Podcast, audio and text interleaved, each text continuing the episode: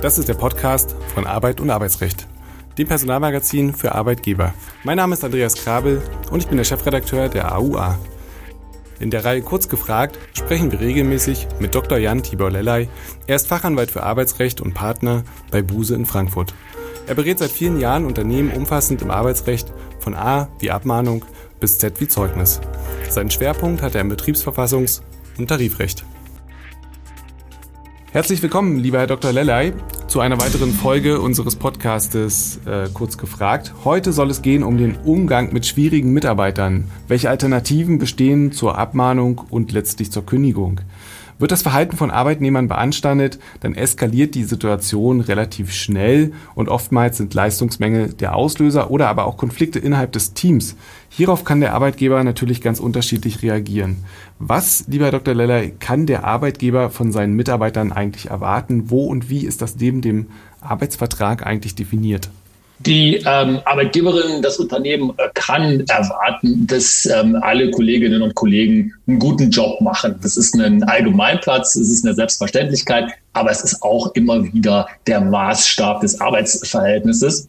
Und ähm, letztendlich äh, kann man sich immer äh, so das ganz gut vor Augen führen, dass man sich den Arbeitsvertrag äh, durchliest. Das ist interessanterweise nicht immer, äh, zumindest von Arbeitnehmerseite, das, was getan wird. Ähm, gerade wenn die Leute äh, schon eine gewisse Zeit tätig sind, dann vergessen die das manchmal auch. Aber das ist letztendlich ja immer der Ausgangspunkt. Und dann gibt es auch ein paar Anhaltspunkte im Gesetz, im bürgerlichen Gesetzbuch, in dem Paragraphen 241 BGB, wo ja geregelt ist, dass man die gegenseitigen Rücksichtnahmen, die gegenseitigen Rechte und Pflichten berücksichtigen muss. Und dementsprechend ist es letztendlich so, dass hier die Arbeitnehmer dazu verpflichtet sind, nicht nur ihre Arbeitsleistung in einem bestimmten Standard mittlerer Art und Güte zu erbringen, sondern auch mit beizutragen zu einer ähm, gedeihlichen und auch ähm, produktiven Arbeitsatmosphäre.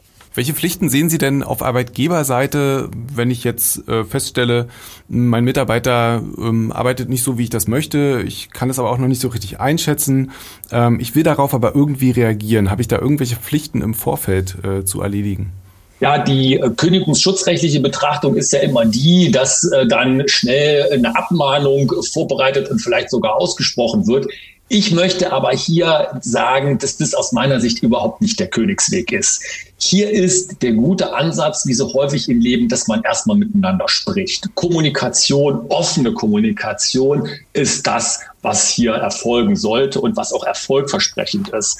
Denn man muss es ja auch offen sagen, häufig sind die Betrachtungsweisen, auch die Blickwinkel unterschiedlich. Und wir erleben es in der Beratungspraxis auch immer, dass Mitarbeiter denen und auch ganz zu Recht von Unternehmensseite, von der Arbeitgeberin vielleicht arbeitsverträgliche Mangelleistung oder Schlechtleistung vorgeworfen wird, das selber gar nicht so empfinden und auch in dem Sinne subjektiv sich vielleicht gar keinem Vorwurf ausgesetzt sehen. Das heißt also, hier muss auf jeden Fall kommuniziert werden. Hier müssen die äh, Mängel, auch die Erwartungen des Unternehmens angesprochen werden. Und es gibt eben auch ähm, Instrumente, die jenseits von Abmahnung und Kündigung hier erfolgversprechend eingesetzt werden. Zum Beispiel aus dem Anglo angloamerikanischen Sprachraum gibt es ja den Performance Improvement Plan. Das ist also eine Vereinbarung, wo man eben bestimmte Schwachstellen gemeinsam erkennt und die dann über einen Zeitraum mit einer genauen Planung auch abgestellt werden. Und das ist was anderes als eine Abmahnung. Es ist eine Hilfe an die Mitarbeiter, an die Kolleginnen und Kollegen, sich zu verbessern und damit zum Unternehmenserfolg beizutragen. Lassen Sie uns gleich gerne die Schritte einmal erörtern. Ähm, vorher würde ich aber gerne noch in den Raum werfen, wie sieht es eigentlich mit dem eigenen Verhalten aus? Also beobachten Sie, dass Arbeitgeber auch dieses Mal in Frage stellen, beziehungsweise ähm, mein Lieblingsthema, die Unternehmenskultur hinterfragen? Das ist ein Wunderpunkt, äh, Herr Krabbe, den Sie da ansprechen. In manchen Unternehmen passiert das nicht. Und das ist ganz ehrlich gesagt auch nicht zum Besten. Man muss immer ganz klar sehen, Überall arbeiten ja Menschen miteinander und Menschen machen Fehler. Und das gilt eben für die Vorgesetzten genauso wie für die Mitarbeiter und das Team. Deswegen gibt es ja auch in vielen, auch gerade in gut geführten Unternehmen, die Beurteilung, diese zum Beispiel 360-Grad-Beurteilung. Das heißt also, wo auch Vorgesetzte in ihrer Rolle, in ihrem Führungsverhalten im positiven Sinne in Frage gestellt werden. Das heißt also auch hier klar gesehen wird, gibt es möglicherweise in der Führung, in der Führungskultur äh, Schwierigkeiten, die man abstellen kann oder Verbesserungspotenzial. Und das ist natürlich eine Frage der Unternehmenskultur. Also die Frage, das Unternehmen, was sich die Frage stellt, sind wir alle gemeinsam bereit zu lernen, aus Fehlern zu lernen, Fehler abzustellen und damit eben eine erfolgreiche Zusammenarbeit sicherzustellen. Lassen Sie uns jetzt gerne zum Kern ähm, dieser Folge kommen. In welchen Schritten kann der Arbeitgeber eigentlich eskalieren? Also ich denke da vor allem an das Ultima Ratio-Prinzip, was einzuhalten ist. Ähm, in welchen Schritten ähm, sehen Sie da den richtigen Weg? Ich bin persönlich der Meinung, dass man das kündigungsschutzrechtliche Instrumentarium, und das fängt ja im Grunde genommen bei der Abmahnung an, nicht? also der Abmahnung klar definiert von der Rechtsprechung als Kritikpunkt mit einer Kündigungsandrohung schon versehen. Dieses Instrumentarium muss aus meiner Sicht, solange es geht, im Köcher bleiben. Das heißt also, wie beginnt man? Man beginnt mit einem Kritikgespräch, wo eben sachliche Kritik vorgebracht wird. Und dann erst, wenn man sieht, dass nach einer bestimmten Periode, wo eine Verbesserung erwartet wird, diese Verbesserung nicht eintritt, dann kann man von diesem Punkt ausgehend sagen, können wir hier etwas mit weiterer Hilfestellung, zum Beispiel ein Performance Improvement Plan oder einem einfachen Kritikgespräch erreichen oder müssen wir möglicherweise tatsächlich in das kündigungsschutzrechtliche Instrumentarium reingehen, also Abmahnung, dann weitere Verbesserungsperiode und wenn dann die Verbesserung nicht kommt, möglicherweise sogar verhaltensbedingte Kündigung.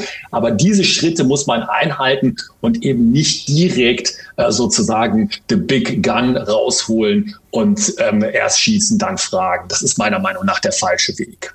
Wie viele Gesprächsrunden sind aus Ihrer Sicht ähm, sinnvoll? Ähm, das sollte ja nicht ins Unendliche gehen. Absolut richtig.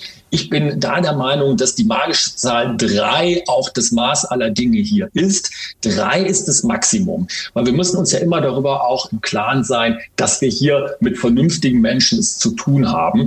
Und wenn ähm, Mitarbeiter dreimal hintereinander in ein ernst gemeintes und auch klar und transparent verlaufendes Kritikgespräch gegangen sind ohne dass das einen wirklich messbaren Verbesserungsprozess in Gang gesetzt hat, dann muss man aus meiner Sicht, so leid einem das dann auch im Einzelfall tun mag, dann muss man aus meiner Sicht eben mit äh, einem äh, kündigungsschutzrechtlichen weiteren Schritt reagieren. Ob das dann jetzt eine Abmahnung ist zur Kündigungsvorbereitung oder das Angebot eines Aufhebungsvertrages. Aber es ist auch ein Gebot der Fairness, dass man hier mit offenen Karten und Transparenz spielt. Was passiert jetzt eigentlich konkret in so einem Kritikgespräch? Sie hatten es ja schon angedeutet, ähm, beziehungsweise was ist formal zu beachten? Also ich als Arbeitgeber habe natürlich den Hang dazu, so ein Gespräch aufzeichnen zu wollen, um im Nachgang vielleicht irgendwas nachweisen zu können.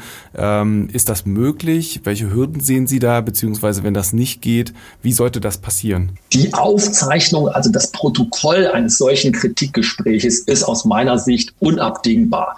Das ist ähm, ein Kunstfehler, wenn ich das so sagen darf, das nicht zu tun, weil man sonst tatsächlich ja der Interpretation und wenn mehrere Menschen an einem Vorgang beteiligt sind, ist es immer eine Interpretation offen, da man sonst der Interpretation nämlich Tür und Tor öffnet. Das heißt, ein Kritikgespräch wird selbstverständlich protokolliert und äh, das wird auch dem Betroffenen oder der Betroffenen in dem Sinne präsentiert, dass klar und transparent ist, was denn in diesem Kritikgespräch Gespräch angesprochen wurde. Zum Ablauf ist es aus meiner Sicht eben immer wichtig, sich aus vorgesetzten Position, aus der vorgesetzten Perspektive vor Augen zu führen, dass es hier um sachliche Kritik geht, nicht um persönliche Kritik, dass es darum geht, dass auch das Prinzip ja häufig gilt, nirgendwo ist alles schlecht. Es gibt auch immer gute ähm, gute Punkte, die man aufgreifen sollte und auch entsprechend würdigen sollte. Es muss also eine Wertschätzung dem Mitarbeiter oder der Mitarbeiterin, dem Betroffenen herübergebracht werden. Und es müssen auch, und das ist das Ergebnis des Kritikgesprächs, konkrete Erwartungen formuliert werden, auch festgehalten werden, auch ein Gebot der Fairness. Also derjenige, der kritisiert wird, der muss ja wissen, was von ihm erwartet wird und auch möglicherweise eine Konsequenz auf ähm, gezeigt bekommen. Allerdings ist das eben letztendlich eine Frage, inwieweit man dann tatsächlich die weiteren Schritte plant. Jetzt noch kurz eine klassische Frage. Ähm, hat der Arbeitnehmer denn ein Recht darauf, jemanden mitzubringen, eine Vertrauensperson, beziehungsweise unabhängig von diesem Recht ähm, sollte man das ansprechen und gewähren? Naja, ähm, das Betriebsverfassungsgesetz sieht es ja vor, nicht? Es gibt ein ähm, Erörterungs-, äh, Anhörungs- und Erörterungsrecht. Im Paragraphen 82 ist es ja geregelt. Da haben die Mitarbeiter ja ein Recht darauf, äh, diese entsprechenden Prozesse auch von einem Betriebsratsmitglied begleiten zu lassen. Ich persönlich rate immer dazu, das auch anzuregen, weil das eine Frage auch von Transparenz und Fairness ist. Ähm, man sollte da auch als Unternehmen, als Management nicht in den Ruch kommen, dass man bestimmte Dinge vor dem Betriebsrat versteckt oder möglicherweise Gespräche in einer Atmosphäre dann führen möchte, die dem Mitarbeiter, dem Betroffenen nachteilig sind, ohne dass möglicherweise der Betriebsrat da auch reagieren kann. Das heißt, ich halte es für eine Best Practice, dem Betriebsrat das anzubieten, ein Betriebsratsmitglied dazuzuziehen. Es gibt ja auch Mitarbeiter, die das gar nicht möchten und das ist selbstverständlich ihr gutes Recht. Das Angebot Angebot sollte aber seitens der Vorgesetzten, seitens des Managements erfolgen. Sie haben es schon angesprochen, die Ergebnisse ähm, der Gespräche sind ja dann Grundlage für im schlechtesten Fall ähm, weitere Maßnahmen. Das baut ja alles aufeinander auf. Ähm, können Sie zum Abschluss nochmal ganz grundsätzlich sagen, wie sieht ein gutes Personalgespräch eigentlich dann aus? Also Sie hatten ja schon über die Atmosphäre gesprochen, die ganz wichtig ist, auch die positiven Aspekte zu erwähnen. Hm, aber wie geht man da so ganz konkret mal vor? Ja, es fängt äh, immer äh, damit an, dass der Termin vereinbart wird. Nicht? Also so ein Personalgespräch sollte auf keinen Fall überfallartig auf die Mitarbeiter zukommen, sondern auch ein Gebot der Transparenz und der Fairness, dass ein solches Personalgespräch angekündigt wird und auch übrigens als Personalgespräch angekündigt wird und nicht irgendwie als Verabredung zum Mittagessen. Ähm, da sollte man auch den Betroffenen entsprechend Zeit geben, sich darauf vorzubereiten. Und dann findet das Gespräch in einer ruhigen, störungsfreien und von Sachlichkeit und Wertschätzung geprägten Atmosphäre statt.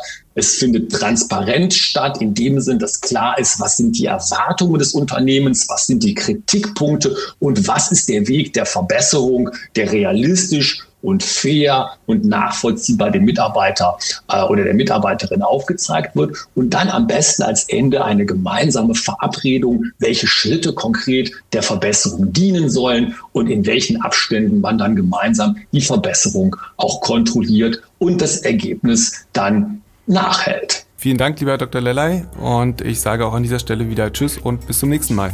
Vielen Dank, Herr Grabel.